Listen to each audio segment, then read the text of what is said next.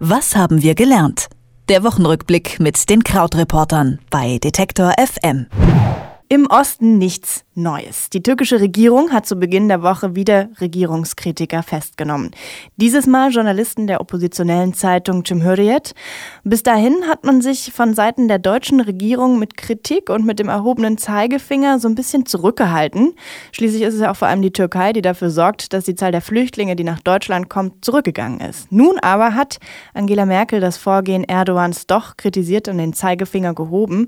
Und dieser giftet prompt zurück. Deutschland sei ein Hort des Terrorismus, sagt er. Vergangene Nacht hat die türkische Regierung dann noch einen draufgesetzt. Die zwei Vorsitzenden und elf weitere Abgeordnete der pro-kurdischen Partei HDP sind verhaftet worden. Wenige Stunden später stirbt ein Mensch bei einem Anschlag in der kurdisch geprägten Stadt Diyarbakir. Wie sind die Geschehnisse einzuordnen und was sind die Konsequenzen? Um das rauszufinden und auch einen Blick auf die politische vergangene Woche zu werfen, spreche ich jetzt mit Krautreporter Christian Fahrenbach. Der ist eigentlich immer für uns in den USA stationiert, diese Woche aber in München. Guten Tag nach München. Hallo Christian. Hallo. Die politische Situation in der Türkei spitzt sich immer weiter zu. Ausnahmezustand, Verhaftungen von tausenden Regimegegnern und Beamten, die Forderung nach Wiedereinführung der Todesstrafe. Ausgehend von dem jetzigen Punkt, kann es überhaupt noch schlimmer werden? Ja, also vor allen Dingen, wenn man sich halt jetzt die Phase anguckt, die äh, alles, was passiert ist seit diesem gescheiterten Putschversuch im Juli, ähm, da ist das natürlich alles schon wirklich sehr, sehr krass. Und wir haben bei uns auf der Seite auch einen Zähler, in dem wir einfach mal aufschreiben, wie viele Menschen seit dem Putsch festgenommen werden, äh, suspendiert worden sind oder entlassen worden sind. Und wir kommen aktuell auf äh, 95.546. Die EU hält ja bislang die Füße still und äh, Angela Merkel hebt jetzt erstmals so zaghaft den Zeigefinger. Ähm, ist Ihre zaghafte Kritik dennoch ein positives Zeichen? Es ist zumindest so, dass viele Leute gesagt haben, es ist jetzt das erste Mal, dass sie überhaupt äh, aufbegehrt hat, ähm, um eben überhaupt mal Kritik zu üben. Die Reaktion aus Ankara war dann relativ harsch dann ja auch schon wieder, aber man ist da so ein bisschen so Sklave der Situation, die man sich selbst geschaffen hat, ja. Also dadurch, dass es man eben so, dass die Regierung so sehr auf die Türkei gesetzt hat in der Flüchtlingskrise, fällt da natürlich Kritik schwer, weil dann immer gleich gedroht wird, dass man sich nicht mehr an den Flüchtlingspakt halten wolle. Und das ist ja genau diese Woche auch passiert. Bleiben wir bei einem heißen politischen Thema der Woche, die Präsidentschaftswahl in den USA. Da gibt es kein Vorbeikommen. Das erneute Aufleben der E-Mail-Affäre um Hillary Clinton hat für viel, viel Wirbel gesorgt. Clintons sicher geglaubter Wahlsieg, der scheint jetzt ins Wanken zu kommen. Ihr Vorsprung schmilzt. Inwiefern haben sich denn die Nachrichten rund um die Mails auf die Umfragewerte und die Meinung der Wähler ausgewirkt?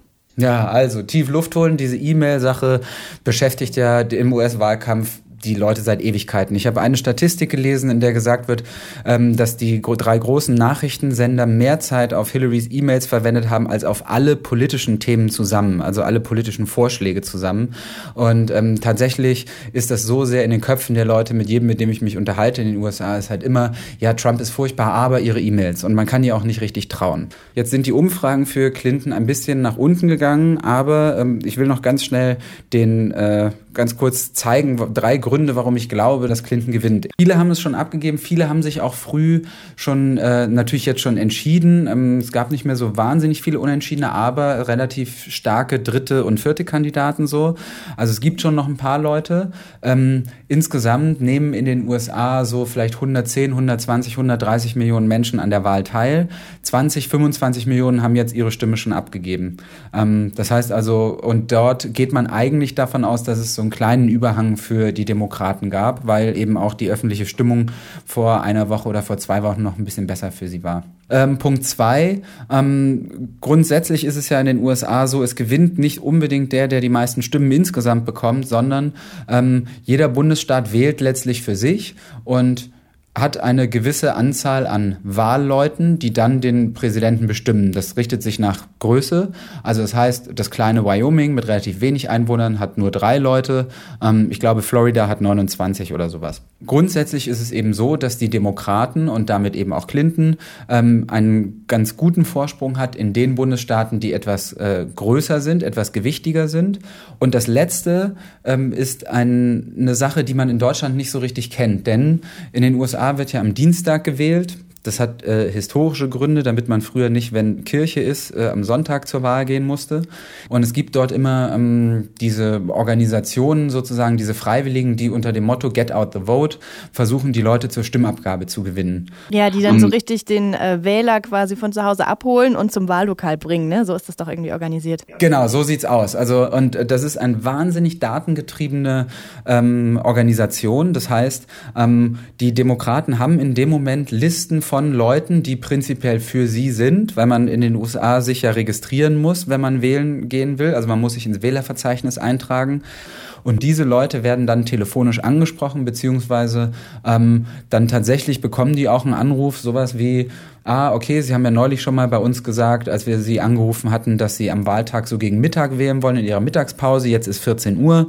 Ähm, Hat es denn geklappt? Oder ähm, Zufall, Zufall, wir haben noch jemanden, der bei Ihnen äh, nachher im Büro in der Nähe vorbeifährt, der könnte Sie auch einsammeln, da bräuchten Sie sich dann auch gar nicht so einen Kopf machen. Und Hillary Clinton organisiert das riesig gut, ähm, hat auch äh, den, die Unterstützung der Partei komplett hinter sich, das hat Trump nicht. Trump hat komplett sich immer auf die Republikaner verlassen. Viele davon haben sich ja von ihm auch wieder zurückgezogen. Und ähm, es gab Zeitpunkte, inzwischen ist es, dieser Vorsprung etwas kleiner. Es gab einen Zeitpunkt, da hatte Hillary Clinton allein in Ohio mehr Leute als Trump in den gesamten USA. Und inzwischen ist es auch der Faktor trotzdem noch so 2 zu 1 oder 3 zu 1, an vielen Orten 4 zu 1. Und das sind in der Regel auch nochmal am Ende so ein, anderthalb Prozent äh, Unterschied, die dadurch, dass es jetzt dann doch ein bisschen enger wird, den Unterschied machen können. Und damit äh, schließe ich mein Plädoyer ab, warum wir vielleicht doch etwas beruhigter sein können. Werden wir dann hören. Auf jeden Fall wissen wir jetzt, warum Hillary Clinton vielleicht doch noch ganz gute Chancen hat, Präsidentin zu werden. Und wir haben was darüber erfahren, wie es mit der Verhaftungswelle in der Türkei so weitergeht. Ganz vielen Dank für den Wochenrückblick mit Krautreporter Christian Fahrenbach. Ja, ich danke auch. Bis bald. Was haben wir gelernt? Der Wochenrückblick mit den Krautreportern bei Detektor FM.